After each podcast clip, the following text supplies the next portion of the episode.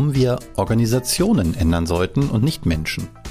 Und welche Vorteile es hat, als Tandem aufzutreten. Über diese und viele weitere Fragen rund um Erfolg, Karriere und New Work habe ich dieses Mal mit Larissa Klasen und Christiane Kühne gesprochen. Larissa und Christiane sind zusammen die Freischwimmer und helfen Unternehmen dabei, sich aus alten organisatorischen Mustern zu befreien und so eben frei zu schwimmen. Und damit hallo und herzlich willkommen bei Erfolgsgedanke, dem Podcast über inspirierende Persönlichkeiten und ihre Wegbegleiterinnen. Denn Erfolg hat viele Gesichter. Mein Name ist Björn Weide und ich digitalisiere mit meinen Kolleginnen bei der Haufe Group die Steuerbranche. Nicht nur nebenbei gestalten wir dabei auch die Arbeitswelt der Zukunft, denn nach New Work ist vor New Wertschöpfung. Wo auch immer du die Episode hörst, abonniere und bewerte sie doch gerne oder teile sie in deinem Netzwerk, gern mit dem Hashtag Erfolgsgedanke. Und noch ein Hinweis, die Aufnahme ist bereits vor der Sommerpause entstanden. Und jetzt gute Unterhaltung mit den Freischwimmern. Schlangen und Katzen können nicht Schlatzen zeugen. Muss ja aber lachen. Wisst ihr, von wem dieses Zitat stammt? Nee, ich kenne das. Das ist von nee, Niklas Luhmann. Also das Gesamtwerk habt ihr wohl dann doch noch nicht studiert. Das hatte ich jetzt eigentlich angenommen. Nein, Spaß beiseite. Aber der hatte eine große Bedeutung, beziehungsweise vielleicht mehr sein Werk als jetzt die Person äh, für euch. Und im Sinne dieses Zitats, das ist jetzt diese fantastische Überleitung, seht ihr euch als erfolgreiches Duo trotz oder wegen eurer Unterschiede? Das ist ja eine schwierige Frage. Ich würde sagen, ich würde sagen, sowohl als auch. Ich glaube, in vielen Dingen ähm, merken wir auch so im Alltag, dass wir eine relativ selektive Wahrnehmung haben, die sehr gleich ist. Also ich glaube, so wo wir hingucken und welche Muster wir so sehen, da sind wir uns sehr ähnlich, wie unsere Gehirne funktionieren. Aber was so unsere Kompetenzen und Stärken angeht, da sind wir sehr unterschiedlich und das ist auch sehr gut so. ja, sehr schöne Antwort. Damit herzlich willkommen, Larissa und Christiane von den Freischwimmern.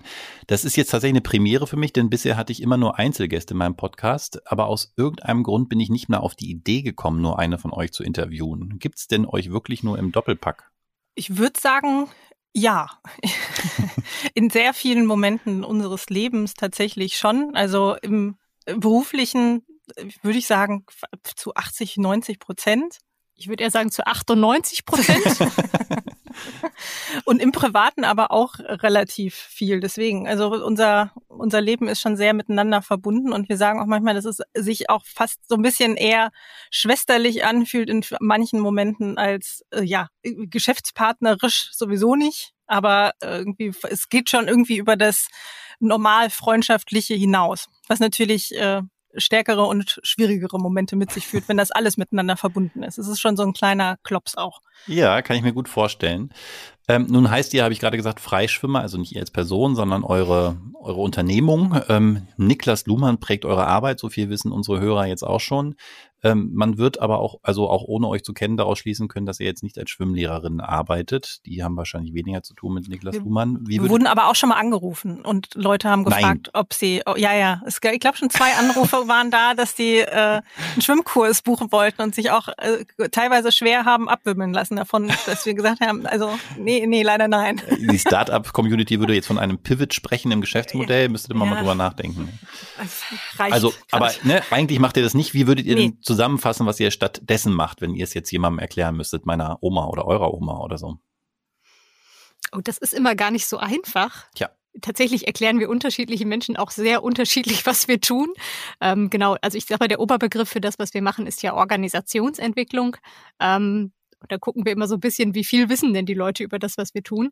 Ähm, ich sag mal, für Leute, die sich so ganz wenig damit beschäftigen, sagen wir in der Regel sowas wie, wir gucken mit Unternehmen, wo knatscht es denn und wo funktioniert es nicht so, wo sind Dinge irgendwie eingefahren und äh, man bekommt die PS nicht so auf die Straße und enttüddeln zusammen, wo denn die Hemmnisse liegen, versuchen etwas mehr den Kontext auszuleuchten und dann irgendwie Ansatzpunkte zu finden im System, wie man die Organisation ja so organisiert kriegt, dass sie wieder besser läuft. Äh, das würde meine Oma tatsächlich verstehen und ich habe es auch verstanden, aber an der Stelle gleich Disclaimer, ich wusste es auch vorher schon, denn wer meine Beiträge insbesondere auf LinkedIn verfolgt, wird es ja längst wissen, die meisten dieser Beiträge und noch vieles andere gäbe es ohne euch beide gar nicht. Denn unsere Erfahrungen bei Smartsteuer mit Selbstorganisation, die haben wir ja mit euch zusammen gemacht, mit euch vor zwei, zwei Jahren, ja doch, ne? Zwei ja. Jahren unser heutiges Modell der Zusammenarbeit entwickelt. Ja. Ähm, Nach eurer Erfahrung, so wie viel Prozent ähneln sich denn jetzt so Konzepte wie das unsere, das wir zusammen entwickelt haben, mit anderen, nennen Sie jetzt mal der Einfachheit halber New Workern, also Kunden von euch oder auch anderen, die ihr kennt, die ähnliche Herausforderungen gemeistert haben? Ich würde sagen, auf einer oberflächlicheren, weiteren Ebenen, auf so einer Makroebene schon. Also sind die ähnlichen Gedanken eingeflossen. Ähm, so ein bisschen wie in der Architektur, dass man sich überlegt, wie funktioniert Statik und irgendwie sind ja alle Häuser auch ähnlich mit einem ähnlichen Gedanken gebaut. Die sehen dann aber doch auch, je nachdem, was man braucht und wie es denn funktionieren soll, doch auch sehr unterschiedlich aus. Und ich glaube, so ist das dann bei den Organisationen auch. Also so einen Wunsch nach, ähm, das ist hier der eine Bauplan, der immer funktioniert, den spüren wir, aber zumindest wir haben den nie so erlebt, dass das so gut hinhaut. Sehr schöner Vergleich. Dankeschön. Ihr harmoniert auf jeden Fall sehr gut, ja. Ähm, kann man schon mal sagen. Ähm, ich habe früher, als wir gefragt wurden, so, was macht ihr denn da eigentlich und, und warum ist das alles so kompliziert, gesagt, naja, gefühlt gab es früher irgendwie diesen, wie hieß er denn, Malik, äh, Führen, Leisten, Leben, den holte man aus dem Schrank und da wusste man, wie man Management macht und Unternehmen organisiert und das war auch, weiß nicht, 50, 60 Jahre sehr, sehr ähnlich zumindest. Ne? Und so habe ich auch das selbst gelernt und dann auch, als die ersten Fragen kamen nach, das Unternehmen wächst, wie organisiert man sich, dann fängt man halt an, Abteilungen zu bauen und so halt so ganz klassisch. Ähm, da war es gefühlt irgendwie einfach, also natürlich war es immer trotzdem auch noch eine Kunst in der Ausgestaltung, aber die Konzepte schienen auch irgendwie relativ klar. Jetzt hast du gerade schon gesagt, gibt es dann doch irgendwie eine Ausgestaltung, sehr konkret, dann eine hohe Diversität dessen, was unter diesem Containerbegriff New Work zusammengefasst ist. Ist das aus eurer Erfahrung eher ein Zeichen von sagen wir mal, Unreife der noch laufenden Reise, auf der wir uns da miteinander befinden? Oder wird New Work im Kern so divers bleiben aus systemischen Gründen? Ach, wir tun uns ja immer auch so ein bisschen schwer mit diesem Begriff New Work, weil dann die Leute irgendwie erwarten, weiß ich nicht, als, als wäre das so ein Ding. Als kommt man hin und sagt, äh, hier, wir stellen euch jetzt mal New Work vor und das ist, wie es funktioniert. Viel Spaß damit. Ähm, und ich glaube, das, was ja New, New Work als Begriff viel eher ist, ist so ein Containerbegriff, oder so ein Sammelbegriff, den Leute nutzen, die sagen, okay, wir müssen Arbeit mal irgendwie ein bisschen anders denken. Ich musste gerade kurz schmunzeln, als du Malik erwähnt hast. Ich habe nämlich mal sehr, sehr früh in meinem Berufsleben ein Hörbuch gehört, nämlich äh, Führen, Leisten, Leben, das er, glaube ich, selber auch eingesprochen hat. Und das war aber nicht Management, sondern Management. und die Management-Praktiken. Und jedes dritte Wort in diesem Buch ist natürlich Management und äh, musste immer lachen. Habe ich musste beim Lesen nicht so viel lachen. Ich fand es ehrlich gesagt ziemlich anstrengend und also, also er hat leider viel Richtiges gesagt, aber ich fand es ja echt unangenehm zu lesen. Es war so Total. selbstverliebt und ja. Ich, ja, ich, unangenehm. Genau, ich fand es damals aber auch spannend, weil ich parallel dann von, ähm, wie heißt der denn jetzt noch gleich, Lalou, das Buch äh, Reinventing Organizations parallel. gelesen habe. Ja, nicht parallel, äh, fast, also ja. im gleichen Zeitraum und dachte, huch, das sind aber zwei sehr unterschiedliche Arten und Weisen, irgendwie auf Organisationen zu schauen. Interessant. Ähm, deshalb, ich glaube, es geht gar nicht so sehr drum, ähm, wie, ja, es wird New Work jetzt so divers bleiben oder was wird's? Ich glaube, es geht mehr drum, dass wir irgendwie mittlerweile wo angekommen sind, wo nahezu alle Beteiligten sagen, okay, wie wir Management bisher gedacht und aufgesetzt haben, da kommen wir offensichtlich mit an Grenzen. Wir müssen mal andere Dinge ausprobieren. Wir persönlich, also jetzt Larissa und ich, sind aber auch nicht so die Verfechterinnen von, wir brauchen jetzt das neue Konzept, sondern eher, wir sagen manchmal so ein bisschen, wir müssen die, äh, müssen die Klaviatur erweitern. Also gucken, wie bekommen wir mehr unterschiedliches Handwerkszeug, um mit noch mehr unterschiedlichen, komplexen, dynamischen, wie auch immer, neuen Anforderungen umgehen zu können und eben nicht bei der kleinen Palette von äh, Führen über Ziele zu bleiben. Das heißt, ihr kommt jetzt nicht ähm, mit der Antwort New Work, egal was die Frage ist, sondern ihr hört euch vorher schon an, was der Kunde tatsächlich will und die Antwort ist nicht immer das, was man vielleicht landläufig äh, unter New Work versteht. Also empfehlt ihr auch mal eher maliksche äh, Konzepte? Dafür, dafür gucke ich jetzt Christiane an, weil ich habe das äh, Hörbuch von Malik nicht, nicht gehört und könnte ja, das froh. jetzt so sagen, wann das unterkommt. Also ich würde schon sagen, dass es, dass wir ähm, dass es auch natürlich vor 20, 30, 40, 50 Jahren gute Gedanken gab ähm, in der Wirtschafts- und Organisationswelt, wo ich sagen würde, ja, zum richtigen Moment kann das äh, passen. Jemanden irgendwie hart so mit äh, Zuckerbrot und Peitsche zu disziplinieren, weiß ich nicht. Ist war wahrscheinlich in der Vergangenheit auch schon hart und ist einfach insgesamt nicht mehr so sinnvoll und zeitgemäß aus anderen Gründen. Aber eine Ziele oder eine Klarheit in Themen, das kann schon auch definitiv passen und wir äh, haben auch schon Scrum abgeschafft. Muss, weißt du selber. Ja. Wenn das halt nicht mich. passt und äh, es sich eben dreht und äh, ich weiß nicht, also ich finde auch New Work hat ja nicht eine besondere Form oder Farbe ähm, im Look, aber auch in den Inhalten. Deswegen sind wir da immer sehr zu konkreten Sachen empfehlen, sehr, sehr vorsichtig. Ja, du ich wollte noch ganz kurz ergänzen, du hast ja auch gerade schon Niklas Luhmann erwähnt, ist jetzt auch, ne, glaube ich, gar nicht so der Einzige, der unsere Arbeit prägt, aber so diese systemische, systemtheoretische Sichtweise, ich glaube, wir gucken immer eher so drauf, wo, wo tut's denn weh? Also was ist der Schmerz, der da ist und fangen von da an aufzudröseln, okay, was, wie ist denn die Organisation gebaut? Wo sind Strukturen, die das befeuern, dass dieser Schmerz immer wieder aufkommt? Was ist auch an Kulturmustern festgefahren, was damit zusammenhängt? Ähm, und von da aus irgendwie zu schauen, okay, wo ist denn da jetzt ein sinnvoller Anpack? Und da geht's nicht drum, welches, also welche Methode nutze ich da, aus welchem Jahrzehnt oder Jahrhundert kommt die, sondern eher drum, was, was hilft denn jetzt gerade? Aber, aber ist es, äh, also es ist falsch zu sagen oder zu vermuten, dass die Antwort häufiger etwas Lalulisches hat als was Maliksches, wenn ihr die Antworten sucht auf Herausforderungen dieser Zeit? Ähm, nee, ich glaube, das ist es wahrscheinlich schon eher. Ne? Also das, was, was ich auch eben gesagt hatte, dass äh, die Häuser, die wir sozusagen in unserer metaphorischen äh, Architekturagentur bauen, die sehen schon, die haben einen, äh, stehen auf einem Grund oder sind gebaut mit einer Idee, die ähnlich ist. Und ich glaube, das ist schon das, was eher lalulig ist, weil es eben ähm, die Herausforderungen sich verändert haben und die Welt sich eben schneller dreht und deswegen es eine Flexibilität braucht, die ähm, ja New Workige Hintergründe eben mehr hergeben. Das ist aber auch New Workig, jetzt reiten wir so darauf rum, die eben einfach veränderbarer sind.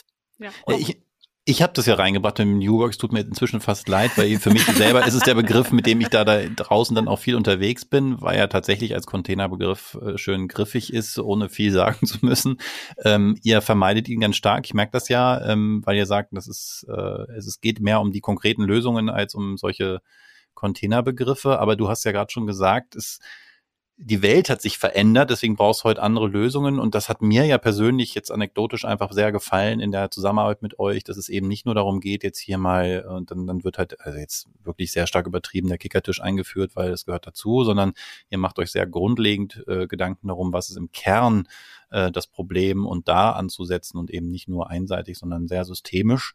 Ähm, aber kann man diese Veränderungen, die da offensichtlich in der Vergangenheit passiert sind, die heute diese Laluschen, ich weiß nicht, ob es den Begriff gibt, aber wenn, wenn nicht, dann prägen wir ihn gerade, ähm, Organisationsformen ähm, wahrscheinlicher machen im Sinne einer, einer richtigen Antwort? Kann man die greifen? Was ist das, was heute anders ist als vor 50 Jahren? Ja, ich glaube, da fallen mir jetzt gerade als Antwort nur so ganz äh, so Plattitüden ein, so wie Digitalisierung und äh, Globalisierung und Zugang zu Kapitalmärkten. Ähm, aber ich glaube, es ist so ein Potpourri an so Megatrends, die einfach die Art des Wirtschaftens verändert haben. Hm. So, also die, die Art und Weise, wie Menschen zusammenkommen, um, Wirt, ja, um, um irgendwie Wertschöpfung zu betreiben, ist halt einfach heute eine grundlegend andere als früher. Und ich würde sagen, das ist gar nicht mal jetzt so ein bestimmter Faktor oder eine bestimmte Sache, die da besonders reinspielt, sondern einfach global ein Trend, der nicht nur in der Wirtschaft stattfindet, sondern auch in anderen Gebieten des sozialen Lebens. Ähm, und der Gesellschaft. Deswegen, ähm, um nochmal kurz den Bogen zurückzuschlagen, finden wir diesen Begriff New Work aber gar nicht so unpraktisch. Weil du gerade sagst, wir vermeiden Ach, den. Ich ja froh. nee, sondern sind eigentlich ganz froh drum, dass es dafür einen Begriff gibt. Wir machen ja zum Beispiel auch selber ein New Work Meetup. Ist äh, ja die leichte Ironie. Ähm, weil weil wir eben merken, das ist ein Wort, das mittlerweile so geläufig ist und es ist praktisch, dass es das ist. Weil dann kann man sagen, gucke mal, wir sprechen hier über New Work und dann kommen Menschen zusammen, die sagen, okay, irgendwie über dieses Thema möchte ich sprechen, was sich dahinter verbirgt. Ähm, da, da, das ist dann sehr, sehr unterschiedlich, aber es ist gut, die Menschen miteinander zusammenzubringen und in Dialog zu bringen.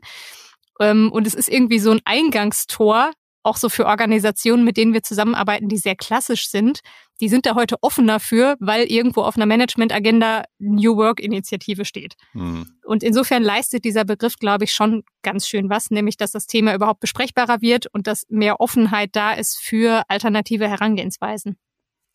Ja, also kann ich gut nachvollziehen. Besprechbar, hast du gerade gesagt, finde ich äh, genau einen schönen, schönen Gedanken. Man, man tut sich sonst so schwer, überhaupt über das zu diskutieren, was einen da umtreibt. Und das bringt mich zur nächsten Frage, denn auch ich war natürlich damals nicht auf, auf, auf euch zugegangen, habe gesagt, wir wollen bei Smart Steuern New Work einführen. Ich glaube, weiß gar nicht, ob wir den Begriff kannten vielleicht schon, aber benutzt haben wir ihn jedenfalls nicht.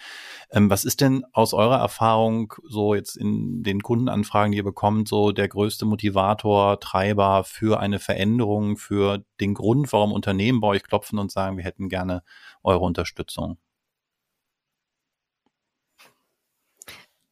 Entschuldige die Pause. Ich dachte gerade, Larissa schnellt nach vorne zum Mikrofon, aber hat dann nochmal zurückgezuckt. ähm, das ist äh, ja die Herausforderung, mit denen man zu kämpfen hat hier als Duo. ähm, ich glaube, es ist unterschiedlich. Ich glaube, das, was, ähm, was oft passiert, ist, wir äh, Organisationen, die bisher sich sehr klassisch organisieren, so ne mit dem klassischen äh, malikschen Handwerkszeug und sagen, irgendwie kommen wir damit nicht so richtig gut weiter wir haben aber auch nur so halb verstanden, wo es genau hakt. Könnt ihr mal mit uns drauf gucken. Ich glaube, das ist das Gros der Anfragen, die wir bekommen. Ähm, ja, ich glaube tatsächlich das. Also und auch vor allem Organisationen, die sagen, wir haben es schon mit klassischer Beratung, also klassischen Beratungsansätzen probiert. Da kommt immer irgendwie dasselbe raus, nämlich nicht so ganz viel. Deswegen sind wir jetzt mal mutig und probieren was anderes aus, ohne dass wir so genau wissen, wie denn dieses andere aussieht. Genau, es ist eher so ein, so ein grobes Gefühl von, wir glauben daran, dass es irgendwie mal anders funktionieren kann oder auch sollte. Also es ist unter der Druck, würde ich sagen, der Veränderungsdruck ist unterschiedlich hoch. Manche, die sagen, jetzt sehr akut schwimmt mein Geschäftsmodell weg, ich muss was tun. Andere, die sagen, wir sind vielleicht schon weiter auf der Reise und sind relativ selbstorganisiert, vielleicht sogar, ich bin grundsätzlich d'accord, wie alles läuft, aber ähm, die Motivation oder die, die Mitarbeitenden übernehmen doch nicht so viel Verantwortung, also eher auf so einer mh, hm, doch symptomatischen Ebene. Und wir finden aber nicht so richtig raus, woran es liegt. Oder sie haben auch Hypothesen, woran es liegt, die wir aber dann nochmal zumindest überprüfen oder in Frage stellen. Oh ja, ähm, eigentlich jedes Mal, wenn ich bei euch war mit einer Hypothese, ähm, ging ich mit einer anderen Idee wieder raus und das war ja auch gut so. Ähm, ich, ich hänge noch ein bisschen danach, es ist sehr, sehr zurückhaltend, wie es formuliert. Also äh, kommen die Kunden tatsächlich, wenn sie schon auf der Reise sind und merken, dass das, was wir bisher auch an Werkzeugen und sei es Beratungshäuser, die wir einkaufen oder äh, eben erfahrene äh, Manager, die wir holen, die bringen uns nicht weiter. Also ist es erst nach dem Scheitern oder anders gefragt, muss man, was muss man schon verstanden haben, um auf die Idee zu kommen, ich sage jetzt mal abstrakt, jemanden wie euch mit dem Ansatz äh, zu wählen? Denn für mich zumindest war bei euch ja schon ganz schnell klar, es geht hier an die Substanz, obwohl ich in Häkchen, mhm. du hast es symptomatisch genannt, ja eigentlich mit einem konkreten Problem kam, von dem ich ja als Arbeitshypothese auch gedacht habe, na, da, da gibt es doch eine leichte Lösung, ja. Ich wollte eigentlich nur in die ja. Apotheke eine Medizin holen und ihr habt quasi eine Kur verschrieben. Ja. ich würde sagen, so richtig verstanden haben muss man da gar nichts. Also wir arbeiten tatsächlich auch mit so deutschen Traditionsunternehmen zusammen, die sehr hierarchisch organisiert sind und das auch noch sehr lange sein werden. Und das ist auch okay so. Ähm, aber auch mit Organisationen, die schon seit 15 Jahren selbst organisiert arbeiten und da auch stolz drauf sind und sagen, wir sind da ganz weit vorne in der neuen Arbeitswelt. Ähm, ich glaube, die, es kommt eher darauf an, wo steht man und welche Ansatzpunkte hat man gerade und welche Herausforderungen erlebt man gerade. Und mhm. wir arbeiten zum Beispiel gerade zusammen mit einer Bank, die erlebt andere Herausforderungen und die hat auch eine andere Offenheit für jetzt irgendwelche neuen verrückten Arbeitsweisen. Aber das ist eben nicht das, worum es geht, sondern es geht darum zu gucken, wo, wo knatscht es denn jetzt gerade und wo kann man jetzt gerade irgendwie sinnstiftend einen den, den jetzt anstehenden nächsten Schritt äh, Richtung zukünftige Organisation machen ohne dass immer der Anspruch da ist, wir müssen jetzt alles umwerfen und haben am Ende ein kreisrundes Organigramm. Ich glaube, da war, da wart ihr eine der, äh, ich sag mal, extremeren Fälle unserer oder auf dem Spektrum sehr weit in Richtung so progressive Transformation. Ähm, aber wir haben auch teilweise Kunden, mit denen wir einfach innerhalb von gegebenen Strukturen kleine Schritte machen, die aber oft auch schon einen großen Nutze stiften. Also es muss nicht immer gleich alles umgeschmissen werden. Okay. Und okay. aber auch, es ist unterschiedlich, ne, weil du gerade gesagt hast, man startet dann und dann kommt mit einmal, ne, zieht man dann, weil wir ziehen dann irgendwie an, oben am Gemüse und dann kommt eine Wurzel unten raus. Ähm, das ist, kommt aber auch auf den K Kontext eben sehr an. Ne? Also ihr als Organisation wart dafür offen ähm, und seid dann den Weg auch gegangen. Es gibt andere, die dazu dafür zu uns kommen und sagen, nee, wir wollen jetzt ein anderes Organisationsmodell und das ist, das, deswegen sind wir hier. Ähm, ja, und andere, die sagen, nee, bitte äh, schneide nur oben das Gemüse, sag uns vielleicht, was unten ist, aber dann gucken wir noch mal weiter. Also da begeben wir uns sehr auch mit auf die Reise und ja, Freischwimmen ist ja irgendwie ein bisschen unser Motto. Es ist sehr unterschiedlich, wovon sich die Leute äh, und die Organisationen freischwimmen wollen auch. Ne? Das ist ja auch die Frage des, des Kontextes, was vielleicht sein müsste, aber auch was gerade möglich ist oder auch gewollt ist. Und da sind wir nicht, äh, ja, nicht hart mit. Wir sagen auch ganz gerne, sorry, ganz kurze Ergänzung, weil ich gerade denke, es passt eigentlich ganz gut. Wir sagen auch manchmal, wir verstehen uns auch gar nicht so sehr als richtige Beratungsfirma, sondern eigentlich fast mehr als Coaches. Nur, dass wir eben keine einzelnen Menschen als Klienten haben, sondern ganze Organisationen. Aber im Grunde gucken wir genauso auch drauf und tun so, als äh, jedes Mal, wenn wir mit einem Kunden sprechen, genau, kommt, äh, kommt quasi die ganze Organisation zu uns in die Sprechstunde äh, und wir versuchen über Stellvertreter, aber auch mit der ganzen Organisation zu sprechen und zu gucken, was tut denn der ganzen Organisation als Organismus gut mehr als dass wir jetzt so verrückte Beratungskonzepte aufsetzen und äh, PowerPoint-Slides machen und was andere Beratungsfirmen so machen, sondern wirklich mehr so diesen Gedanken des Coachings, aber für Organisationen als Gesamtkonstrukt. Jetzt habt ihr gesagt, es war vielleicht bei uns ein bisschen ein radikalerer Ansatz dann, ähm, aber den haben wir uns ja auch nicht vorher überlegt. Das war ja nicht der Anspruch, sondern wir haben mhm. auf dem Weg gemerkt, das scheint für uns das Richtige zu sein, haben aber, weil es, glaube wir haben das gespürt, radikaler ist, Scheitern mit eingeplant, weil wir gesagt haben, das ist nicht sicher, dass das funktionieren wird. Wir gehen den Weg trotzdem. Was ist aus eurer Erfahrung so ein, so ein häufiger Grund, wenn es dann doch nicht klappt? Ich nehme an, am Anfang ist dann doch viel Euphorie da, sonst würde man den mhm. Weg vielleicht nicht gehen wollen. Ähm, aber Veränderungsprozesse sind ja immer äh, schwierig. Ähm, wenn es scheitert, gibt es dafür einen, ja, einen ähnlichen Grund in den meisten Fällen? Ähm, ja, weiß, also weiß ich gar nicht so genau, aber was mir jetzt gleich in den Kopf gekommen ist, ist es ist, es ist halt ein es ist ein Weg und kein Sprint und kein ich überwinde mich einmal und dann lege ich den Schalter um. Das braucht es am Anfang und den Mut braucht es einmal. Der, ne, da hast du gesagt, da seid ihr das als Organisation auch gegangen. Und den Moment gehen auch einige andere und haben den Mut. Aber danach braucht es eben dann nochmal tatsächlich eine längere Strecke durchzuhalten, nachhaltig an den Prozessen weiter zu arbeiten und tatsächlich immer wieder zu gucken, sind wir jetzt wieder dabei, sind wir noch auf dem Weg, was können wir nachschärfen und da tatsächlich eine Nachhaltigkeit und eine Langfristigkeit zu haben, mhm. das ist eine Herausforderung. Ja, es ist ähm, schwer, es als Projekt zu verstehen, wo wir sagen, das machen wir jetzt drei Monate und dann hat das ein Ende und dann ist alles gut, sondern wir sind das jetzt vor zwei Jahren, haben wir angefangen und ich weiß gar nicht, ob wir überhaupt für uns eine Idee haben, wann das endet, sondern es ist schon eher die Idee, mhm. das ist jetzt unser Prozess, an dem wir laufend arbeiten. Ne? Ja, und ich glaube, gerade wenn man es so als Prozess begreift, wir gucken ja in der Ursachenanalyse immer ganz viel auf System und auf den Kontext und sagen, ne, nicht die, nicht die einzelnen Menschen nur angucken, sondern das System. Äh, ich würde aber sagen, in der Umsetzung, also sowohl Gründe fürs Scheitern, aber auch die Gründe für, für erfolgreiche solcher Prozesse, also für erfolgreiche Prozesse dieser Art, ähm, die liegen dann oft bei Einzelpersonen. Weil es ist so, ne, mhm. ne, so eine Organisation ist ja auch träge in sich und ein Organismus, der versucht, das Vergangene zu stabilisieren und Veränderung gar nicht so gerne mag. Ähm, und da braucht es oder kommt es so aus unserer Erfahrung jetzt sehr darauf an, dass es einzelne Menschen gibt, die das sehr weiter treiben und quasi immer wieder die Irritation setzen und immer wieder sagen, nee, wir gucken jetzt nochmal drauf und jetzt reflektieren wir nochmal.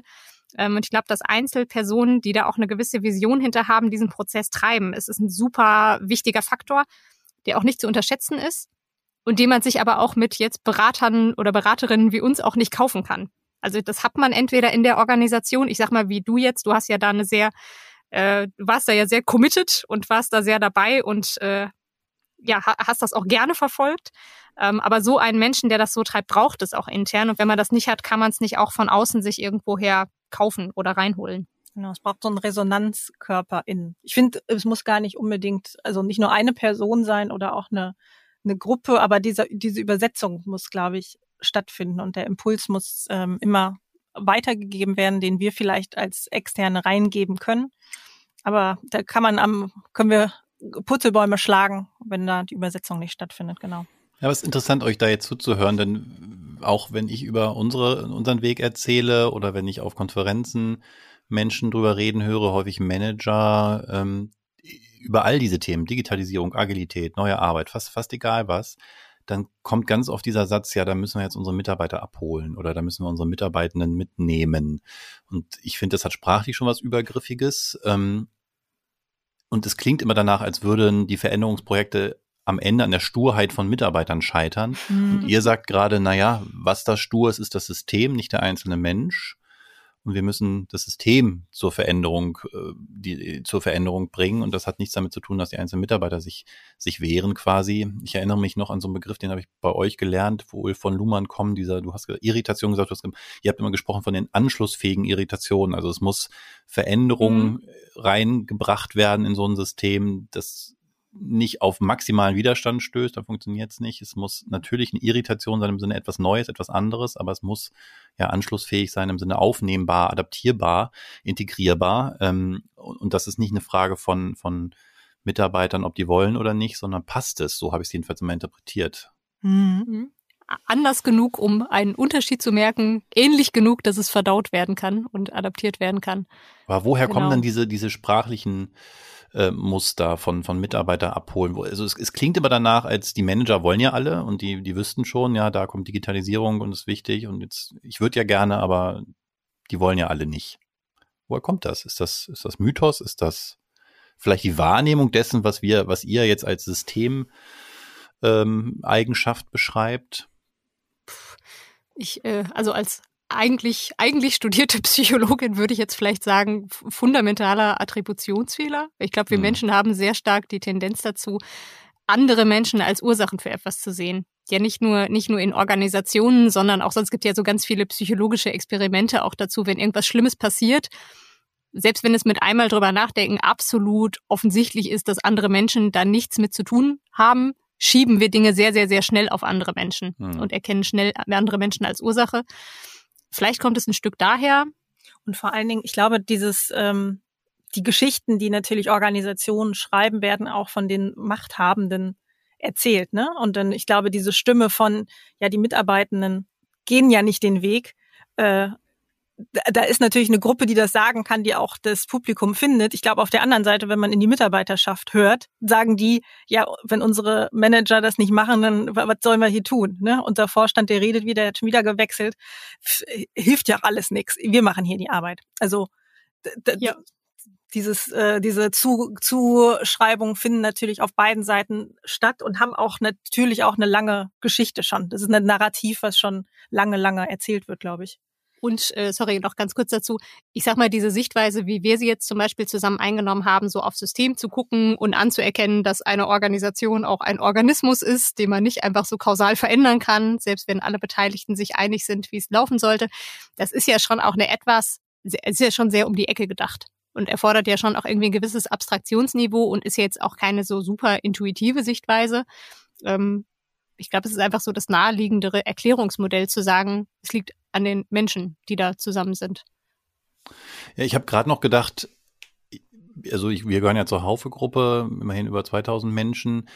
Da gibt's dann schon, je nachdem, in welche Richtung man guckt und wie lange die Menschen schon dabei sind, auch manchmal so dieses, was erstmal ganz nett wirkt, so eine, so eine gewisse Gelassenheit bei Veränderungen, auch mhm. größeren Veränderungen, ähm, die aber ein bisschen auch daherkommt, dass sie zu Recht sagen, naja, das ist jetzt die 12. Äh, Reorganisation. Die anderen haben wir auch noch alle überstanden. Geändert hat sich am Ende doch irgendwie nie wirklich so was Substanzielles. Ja. Äh, kommt halt die nächste. Ähm, hat natürlich den Nachteil, dass auch gar keine große Erwartungshaltung dahinter äh, sitzt und dann, dann oft auch keine große Motivation, jetzt diese nächste Veränderungswelle mal wieder mitzumachen. Was ist ein richtiges, äh, wenn es das gibt, Narrativ für solche Veränderungsprozesse, damit klar wird, es geht hier nicht um die äh, nächste Orga um der Orga willen, also Reorga um der Reorga willen, sondern wir wollen wirklich was verbessern. Ähm, wir sagen oft, wenn es schon so eine Geschichte gibt, dann am besten gar kein Narrativ. Also dann am besten gar nicht so an die große Glocke hängen, mhm. äh, sondern erstmal hingucken, was, was ist denn das Thema, was wir hier eigentlich behandeln wollen? Also machen wir jetzt hier Change um des Changes willen, weil das macht man jetzt gerade so und wir müssen hier irgendwie dem neuesten Trend folgen? Oder was wollen wir eigentlich damit lösen? Und dann lieber Veränderungen in Tatsachen schaffen und dann über diese Veränderungen kommunizieren. Und dann kann man hinten raus immer noch mal mit den Mitarbeiterinnen und Mitarbeitern ins Gespräch drüber gehen, was ist denn jetzt anders dadurch geworden und da ein, ein, ja, eine kulturelle Reflexion anstoßen oft brauchen Veränderungen gar nicht so die große Ankündigung, sondern äh, Mitarbeiterinnen und Mitarbeiter sind, glaube ich, eher positiv angetan, wenn sie merken, dass sich etwas verändert hat, als wenn man ihnen laut ankündigt, dass sich etwas verändern wird. Das finde ich ja super spannenden Gedanken, der aber total gegen das, also aus meiner Sicht, äh, Change Management Playbook äh, verstößt, dass man so liest. Da, da geht es ja immer um, um maximal viel Kommunikation und Transparenz und da werden dann Workshops gemacht und äh, ja, Narrative ja, gebaut und, und, und da wird also eine ganze ja. Kaskade von, von äh, in der Regel ja auch Top-Down-Kommunikationsprozessen in Gang gesetzt, um ja alle abzuholen. Da haben wir wieder das Narrativ. Und ihr sagt, warum eigentlich, warum, warum nicht punktuell die Entwicklung für sich sprechen lassen, ja? Genau, also ich finde über so Transparenz zu den Dingen, die geschehen tatsächlich, auf jeden Fall und auch ein Einbeziehen. Aber dann punktuell und ähm, ja, themenbezogen. Mhm. Und ähm, ich finde, da ist oft viel mehr Marketing mhm. und dann kommt aber nur so ein warmer Windzug hinten bei raus, den natürlich auch alle merken. Es ist ja nicht, dass äh, die Mitarbeitenden irgendwie nur 20 Prozent Aufnahmekapazität haben und denken, oh ja, guck mal, das war jetzt aber ein, ein tolles Video, wo sie merken, jo, ja, was hat das jetzt für meinen, für meinen äh, morgens, ich gehe morgens ins Büro oder gehe an meine Werkbank, was hat das für mich jetzt gerade getan? Und da hat leider viele Eben. Dinge tun dann nicht viel. Und dann wissen sie das und dann äh, wird fast umso größer man dieses Narrativ spinnt und umso mehr Mühe man sich gibt in der Kommunikation, ähm, kann das auch zu mehr Sarkasmus führen und man sagt, ja komm, also kommt Wieder sowieso eine Sau nichts mehr Dorf. Hm. Genau, also mh, eine große Ehrlichkeit ist, glaube ich, da wichtiger und auch eine Mm, das ist das, was wir tatsächlich dann ähm, Führungskräften oder Menschen, die äh, an der Position sind, zu, zu reden zu anderen. Das ist ja nicht auch immer die Führungskraft. Da eher mit so einer ähm, sehr reflektierten, offenen und demütigen Position zu sprechen und eher zu sagen, Leute, ganz ehrlich, folgende Dinge sind passiert, das haben wir jetzt schon verstanden, das ist vielleicht nicht gut gelaufen und wir versuchen es jetzt so und so anders, mehr als ein Verkaufen und mehr als ein mh, mm, so, so es ist oft habe ich das Gefühl, dass es über einen Erkenntnisgewinn versucht wird zu verkaufen, dass man sagt, ach guck mal, jetzt habe ich das, jetzt haben sie es extra, äh, endlich alle verstanden und jetzt funktioniert's. Naja, es Aber ist es tatsächlich geht eher über ein Erleben. Top, komplette gegenteilige Haltung von diesem gegenüber diesem Narrativ von abholen und ich weiß es besser mhm. und jetzt nehmen wir euch mhm. mit. So demütig hast du es gerade genannt. Ähm, wir verbessern etwas, was vorher nicht lief. Das nehmen wir als unsere Verantwortung. Wir sorgen dafür, dass es besser wird. Das ist eine ganz andere Haltung, die auch Führungskräfte da einnehmen. Ja. Super spannend. Ähm, ihr beide, es klang jetzt gerade an, ich glaube, bei, äh, weiß gar nicht, wer es zuerst gesagt hat, ihr habt beide einen Psychologie-Background ähm, und habt, jetzt habe ich es ehrlich gesagt nicht mehr recherchiert, aber ich glaube, beide in Unternehmen im Personalbereich gearbeitet, ne? Nee. Ah, Mist. Aber ah, fast. Fast. Eine. Nee, wir haben beide, ähm, ist ganz witzig, wir, wir kennen uns, äh, wir haben tatsächlich auch beide in Maastricht studiert und dann denken Leute, äh, die das bei LinkedIn oder so sehen, auch schnell, wir, wir kennen uns aus dem Studium, ist aber gar nicht so. Wir waren zeitversetzt in Maastricht, ähm, haben aber tatsächlich so viele Stationen sehr ähnlich erlebt, nur getrennt voneinander und sind später erst zusammengekommen. Mhm. Ähm, nee, wir kennen uns tatsächlich von unserem ersten Arbeitgeber, äh, wo, wo ich festgearbeitet habe und Larissa dann irgendwann ein Praktikum gemacht hat. Da hatten wir aber, glaube ich, auch nur zwei Wochen Überschneidung. Mhm. Ähm, haben das dann, war Liebe auf den ersten Blick. Es war Liebe auf den ersten Blick. Wir haben heute erst drüber gesprochen, äh, weil wir uns äh, vorhin ein Mittagessen geteilt haben, dass wir, als wir uns kennengelernt haben, ähm, haben wir irgendwie zusammen Mittag gegessen und waren direkt so, hm, das sieht so lecker aus, was du hast. Darf ich mal probieren? Und so, ja, auf jeden Fall. Darf ich bei dir auch probieren? Ja, okay. Das und damit waren sie beste Freunde fürs Leben. Ja. Ich weiß nicht, ob ihr die Szene kennt, wo ja. sie sich im, äh, im Restaurant den Salat teilen. Ähm, ja. Aber okay. Und, Ungefähr und, und, so. Also und wir waren bei der, weil wir waren in der Beratung tatsächlich, wir waren Angestellte, externe Beraterinnen, aber eher in der, deswegen stimmt mit Personal so halb, eher Personalentwicklung. Ja. Ähm, Genau. Okay, okay, ja, genau. Also da hatte ich euch aber auch verortet, aber ja. schon dann mhm. im Unternehmen. Ähm, und aber irgendwann muss ja der Wunsch bei euch entstanden sein, dann die Seite zu wechseln, auf die Beratungsseite zu wechseln. Wie, wie ist der entstanden? Ach so, nee, wir waren von vornherein auf der Beratungsseite. Also wir waren quasi angestellt in Beratungsunternehmen. Wir waren genau Ach so, angestellte doch. Ach, Beraterin. dann habe ich das ja, doch völlig ja, falsch ja. mitgeschnitten. Aber mehr Personalentwicklung anstatt. Also da hat der Wechsel, also erstmal hat der Wechsel stattgefunden, dass wir sagen, wir wollen uns selbstständig machen. Aber es war tatsächlich eher, dass wir gemerkt haben, wir wollen inhaltlich ein bisschen woanders hin und wollen eben weniger ganz den einzelnen Menschen in den Fokus nehmen, weil wir gemerkt haben, man ähm, kam immer wieder und die Themen haben sich irgendwie nicht aufgelöst und man kann begrenzt nur an den Menschen rumprokeln, wenn der Kontext aber einfach schlecht gebaut ist. Ähm, so ein bisschen wie der Architekt, der im, es ist die Architekten-Metapher endet da, glaube ich. Äh, aber genau, dann haben wir gemerkt, Mensch, man müsste doch den Kontext irgendwie anders machen. Und dann kam das eben, war dieser erste Anflug von Lalou, noch bevor irgendwie es das Work, Wort New Work gab, tatsächlich. Dass wir dachten, guck mal, man kann auch Organisationen auch anders denken. Ich habe mich da tatsächlich im Studium auch schon immer viel mit beschäftigt und dachte, das ist doch alles, das macht, ist, ist doch alles nicht ganz sinnvoll. Das ist, hat da jemand mal drüber nachgedacht? Kann das, geht das irgendwie, Entschuldigung, geht das auch anders? Und dann haben wir gedacht, ja gut, dann würden wir da lieber beraten und haben äh, ja nach Beratungen gesucht, die das so tun, wie wir es gerne tun würden oder was wir, wie wir denken, wie es sinnvoll wäre und haben die tatsächlich zu dem Zeitpunkt nicht so richtig gefunden in, unser, in unserer Nähe. Und Oh, heute sprießen sie wie, äh, wie sagt man das? Heute sprießen sie überall auf, aus, aus dem Boden. Wie Pilze. Ja, wie Ungeziefer. Ja, Wie Pilze. Pilze, genau. Heute, ich hatte irgendwie Spargel im Kopf, aber Ich nein. hatte auch Spargel im Kopf. Ja, aber auf jeden Fall heute gibt's diese Beratungen, die, ich sag mal, so einen ähnlichen Ansatz haben wie wir ja noch und nücher. Aber zu dem Zeitpunkt, wo wir da das erste Mal drüber nachgedacht haben, eben gar nicht. Und wir haben uns eher so, ja, so ein bisschen aus der Notwendigkeit selbstständig gemacht. Wir haben auch ganz lang gefackelt. Wir haben ganz lang uns mit dem Gedanken rumgetragen äh, und uns immer nicht so richtig getraut. Äh, Und irgendwann sind wir dann gesprungen, haben es gemacht und dann hat's aber auch von Anfang an irgendwie funktioniert. Dann haben wir uns freigeschwommen. Haben wir uns freigeschwommen, genau. Ja, sehr schön. Ähm, ich äh, war jetzt tatsächlich ja völlig falsch abgebogen, aber das Narrativ, äh, das stimmt immer noch. So hatte ich es nämlich tatsächlich auch im Kopf im Sinne von Psychologie-Background. Da verbinde Mhm. ich jetzt erstmal den Menschen im Zentrum mit und dann auch noch Pers ähm, und ähm, was Personalentwicklung. Da haben wir es ja fast schon wieder im äh, in dieser Sprache, ne? Wir, ne- dann nehmen wir jemanden und wir entwickeln den. Das finde ich auch schon Mhm. eigentlich wieder übergriffig. Und gelandet seid ihr bei einem sys- systemischen Organisationsentwicklungsmodell. Also war das, habt ihr eigentlich schon gesagt, die, die Erfahrung, dass es eben die Veränderung, die man sich vielleicht manchmal auch von den Personalberatern, aber auch von der eigenen äh, HR-Abteilung wünscht, ähm, dass das nicht reicht, jedenfalls nicht, um die Ziele zu erreichen, die man eigentlich damit verbindet, weil es eben nicht die Menschen im System sind, die man ändern muss, sondern das System. Ja. Ich glaube, Okay, gut, nächste ich glaube, wir hatten tatsächlich, ähm, ich glaube, wir hatten tatsächlich beide unabhängig voneinander relativ früh genau diesen Eindruck in unserer Arbeit.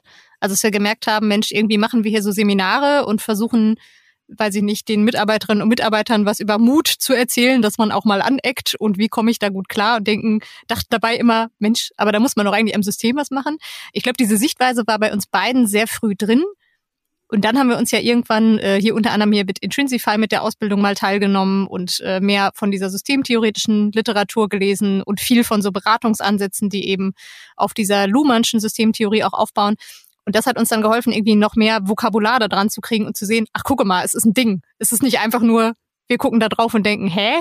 Sondern es gibt viele Menschen, die beschäftigen sich damit auch und haben einen ganz anderen Blick drauf, der uns viel mehr zugesagt hat. Und ich glaube, jedes Buch, was wir dann gelesen haben zu dem Thema, dachten wir so, ja, das macht so viel mehr Sinn als alles, was wir bisher getan haben.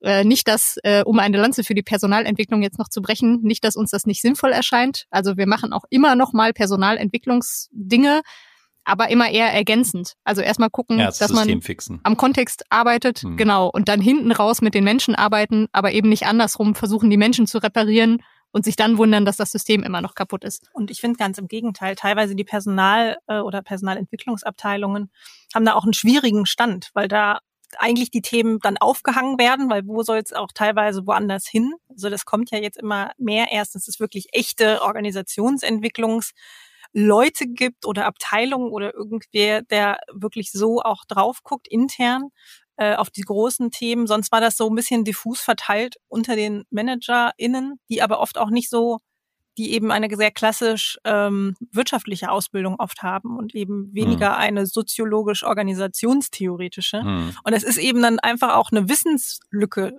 die nicht so richtig da ist und die, glaube ich, jetzt in den, ja, im Grunde letzten Jahren, würde ich sagen, in den letzten ein, zwei Jahren durch eben diese ganzen Entwicklungen, ähm, New Work-Themen wirklich en vogue geworden ist und so ein bisschen aus so einer nischigen Nerd-Ecke rausgekommen ist. Aber seht ihr die Entwicklung auch schon in Unternehmen oder ist das doch noch eher was auf der Beratungsseite? Also Organisationsentwicklung als Funktion in Unternehmen kenne ich jetzt nur wenig zumindest. Hm, ich finde schon. Also ich finde schon, dass das ähm, eher der, der Druck wird gespürt und es wird unterschiedlich gefüllt. Also wir kennen einige äh, Menschen, die eigentlich eher aus der Personal, Personalentwicklung kommen, die sich dann aber mit diesen Themen hm. quasi in ihrer Freizeit beschäftigen, sagen, ach guck mal, stimmt. Und die wir dann so ein bisschen coachen in ihrer Rolle das ist natürlich teilweise schwierig, weil sie werden dann mit einmal, also der Einflussbereich wird sehr viel größer, als ja. sie vorher hatten und das ist gar nicht so einfach. Aber tatsächlich ähm, gibt es verschiedene Lösungen dafür. Also entweder tatsächlich Abteilungen, die dann kommen, äh, Menschen, die diese Rollen einfach füllen, weil sie merken, sonst tut's keiner, oder auch GeschäftsführerInnen, die merken, Moment mal, wir müssen doch hier, ich muss irgendwie mal was Grundsätzliches hier anders bauen. Wie denn? Bin ich ja auch gar nicht für äh, ausgestattet hm, und hm. ich habe das nie so richtig gelernt. Hilfe. Ja, und wir kommen dann mir. darüber ja. ins Gespräch. Genau. Also ich würde sogar sagen, das ist der häufigste Fall bei uns. Also ja, absolut. Bei uns ist meistens das Geschäfts-, also eher so von UnternehmerInnenseite, die drauf gucken und sagen, irgendwie läuft es hier nicht so, ich muss mal was anders machen. Hm. Ich habe so ein leichtes Bedürfnis, mal dazwischen zu schießen. Es klingt jetzt so, als wäre das alles so simpel. Ist es natürlich nicht. so. Das habe ich, hab ich den Eindruck erweckt. Ich meine, wir haben Luhmann zitiert, hallo. Mehr ähm, Komplexität können wir uns für den Podcast nicht leisten. Ja, ich glaube, das ist aber auch was, was wir sehr gemerkt haben, so in den letzten Jahren in unserer Arbeit. Ähm, so auf das System gucken, an der Organisation arbeiten, das ist ein super großer, super wichtiger Hebel. Wir merken aber ganz oft dieses, also gerade diese Gemengelage zu gucken, welche Menschen sind denn da, die da in den entscheidenden Positionen sitzen und bei denen nun mal faktisch einfach die Macht dafür liegt, ja. Dinge zu verändern. Ja. Wie sind diese Menschen gestrickt? Was sind da denn für Dynamiken am Start? Gerade so in Organisationen, wo es mehrere Vorstände und Vorständinnen gibt oder mehrere äh, ja, Geschäftsführer, ja. keine Ahnung, was es alles für Konstellationen gibt, ähm, dass man sehr stark diese Verbindung anschauen muss. Also gucken muss, wer, mit welchen Menschen hat man es denn da zu tun? Wer kann auch wie menschlich, wie miteinander? Ähm, und welche Menschen sind da? Und was haben die für eine Möglichkeit, das System zu beeinflussen? Mhm. Und ich glaube, diese Gemengelage anzugucken, das ist alles andere als banal, aber wo wir vielleicht sogar, äh, gerade im letzten Jahr auch nochmal gemerkt haben, ist schon auch sehr wichtig, da auch sehr hinzugucken und nicht nur immer alles zu sagen, ja, nee, nee, das System, das System, äh, sondern auf dieses Zusammenspiel von einzelnen Menschen, die viel Einfluss haben auf das System, mit dem System zu gucken. Apropos Menschen. Ich hoffe, das macht jetzt irgendwie Sinn. Ja, fand ich schon. Diffus. Deswegen würde ich jetzt hier auch erstmal einen Cut machen und ja. äh, Menschen äh, mich zuwenden, nämlich äh, euch. Ähm, eure persönliche Reise. Ähm, ich bin mitschuldig dran, glaube ich. Also nicht an eurer Reise, aber ich bekenne mich jetzt schon mal mitschuldig der, der, der nächsten, ähm, des nächsten Problems, was ich versuche anzusprechen. Wie oft oh, erlebt ihr in der Kundenakquise Vorbehalte der Art, äh, oha, äh, zwei ganz junge Frauen, die haben bestimmt gar nicht genug Ahnung oder sind nicht tough genug für das, was ich hier vorhab? Mm, weniger, als wir vor unserer Selbstständigkeit selber angenommen haben. Ah, okay würde ich sagen. Also ähm, man kann den Leuten natürlich immer nur vor den Kopf gucken. Und wenn man aber schon auch im weiteren Gespräch ist miteinander und man sitzt in einem Raum und die Menschen nehmen es, also für die ist es grundsätzlich eine Option, mit uns zusammenzuarbeiten, äh, ist man ja auch schon, also ist man, hat man schon Leute selektiert, die sagen, nee, das ja, okay. ist uns irgendwie mhm. zu, zu jung oder zu, zu weiblich oder zu, weiß ich nicht, witzig. Äh, was ich gar nicht verstehen kann, dass das ein Problem sein könnte. Aber äh, ähm, und dann ähm, ist das weniger, also es steht so kurz im Raum, ist aber dann weniger ein Faktor, als wir selber gedacht hätten tatsächlich. Ich glaube, bei dir war es tatsächlich eher, also die meisten Leute, die bei uns anfragen, fragen ja schon uns spezifisch an. Die waren auf unserer Website oder was ah, okay. auch immer. Hm. Also die, ne, die wissen ja schon, was kommt. Die sind jetzt nicht überrascht, wenn wir durch die Tür kommen. Ähm, ich glaube, bei dir war es ja eine Weiterempfehlung. Genau, ich, dann ist es ja noch mal ein bisschen was anderes. Dann denkt man, oh, eigentlich wollte ich was anderes. Jetzt habe ich die beiden, äh, mal gucken, was da kommt. Aber normalerweise, ich glaube, da, da selektiert es sich einfach drüber vor. Das, und wenn wir, ja. wenn wir in anderen jetzt, äh, haben wir zum Beispiel auch einen Kunden, der größer ist, wo wir an einer Ecke erst angefangen haben zu arbeiten und ähm, naja, die es äh, tendiert manchmal dazu, dass dann unsere Wellen weiter schlagen als ursprünglich vielleicht angenommen. Und dann werden die Leute aufmerksam und denken, Moment mal, was passiert denn da? Und kommen auch mit uns einfach in Kontakt. So, zum Beispiel so eine Vorstandsrunde, die dann ja oft einfach sehr männlich oder auch älter und männlich ist. Und ähm, das ist dann, glaube ich, für die schon eine Überraschung. Aber wenn wir inhaltlich reden, ist das nicht mehr das Thema. Und auch wenn sie uns teilweise vielleicht gar nicht so ernst nehmen, ist das gar nicht unbedingt das Hindernis. Also es ist für uns da gar nicht so das Ego-Thema, ähm, weil die Leute sehr offen trotzdem uns gegenüber sind und im Zweifel, wenn sie uns nicht ernst nehmen, aber trotzdem uns dann sehr viel erzählen, weil sie sagen, ja gut, im Zweifel hier den Girls, den kann ich dann auch hier die Sachen erzählen und das nehmen wir dann auch dankend auf und verarbeiten ja. es weiter. Also wir sind nicht, vor uns hat man keine Angst und ich finde, das kommt unserer Arbeit sehr zugute. Ja, oft, oft würde ich sagen sogar ein Vorteil. Ach, also gerade so, ähm, das ist halt so, viele Menschen, mit denen werden, wir ja. ja. gar nicht unterschätzt, aber ich glaube, viele Menschen, mit denen wir zusammenarbeiten, sind ja so eher in, in äh, Positionen weiter oben in der Hierarchie. So in der Regel sind unsere Auftraggeber direkt die geschäftsführenden Menschen.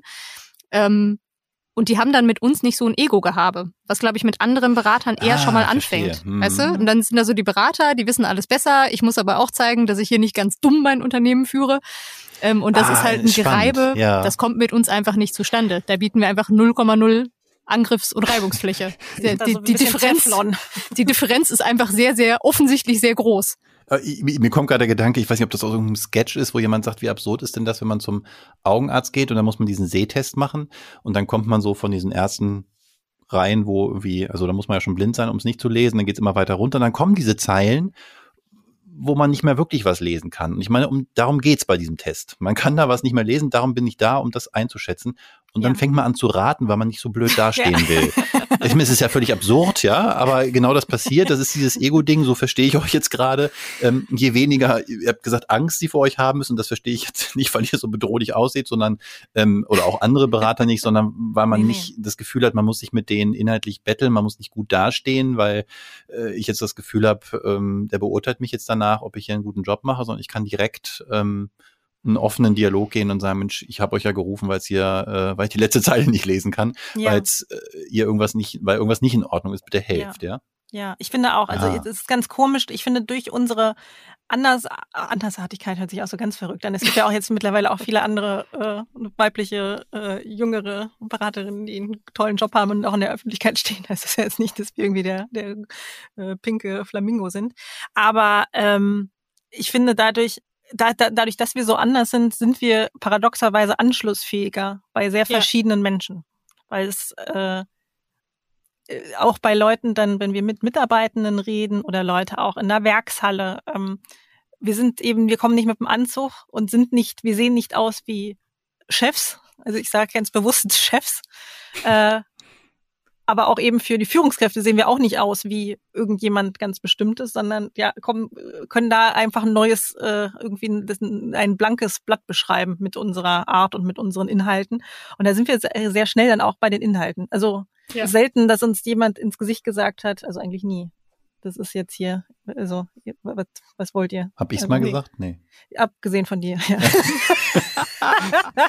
ich glaube, ich habe euch hinterher nur hoffentlich ehrlich gefeedbackt, dass ich das ursprünglich dachte und dann ganz positiv überrascht war. Ähm, ja. Ja, aber ich sollte nicht, äh, siehst du, jetzt ja. geht mein Ego mit mir hier durch und ich möchte lieber nicht weiter darüber reden, mein, über meine Fehler in der Vergangenheit.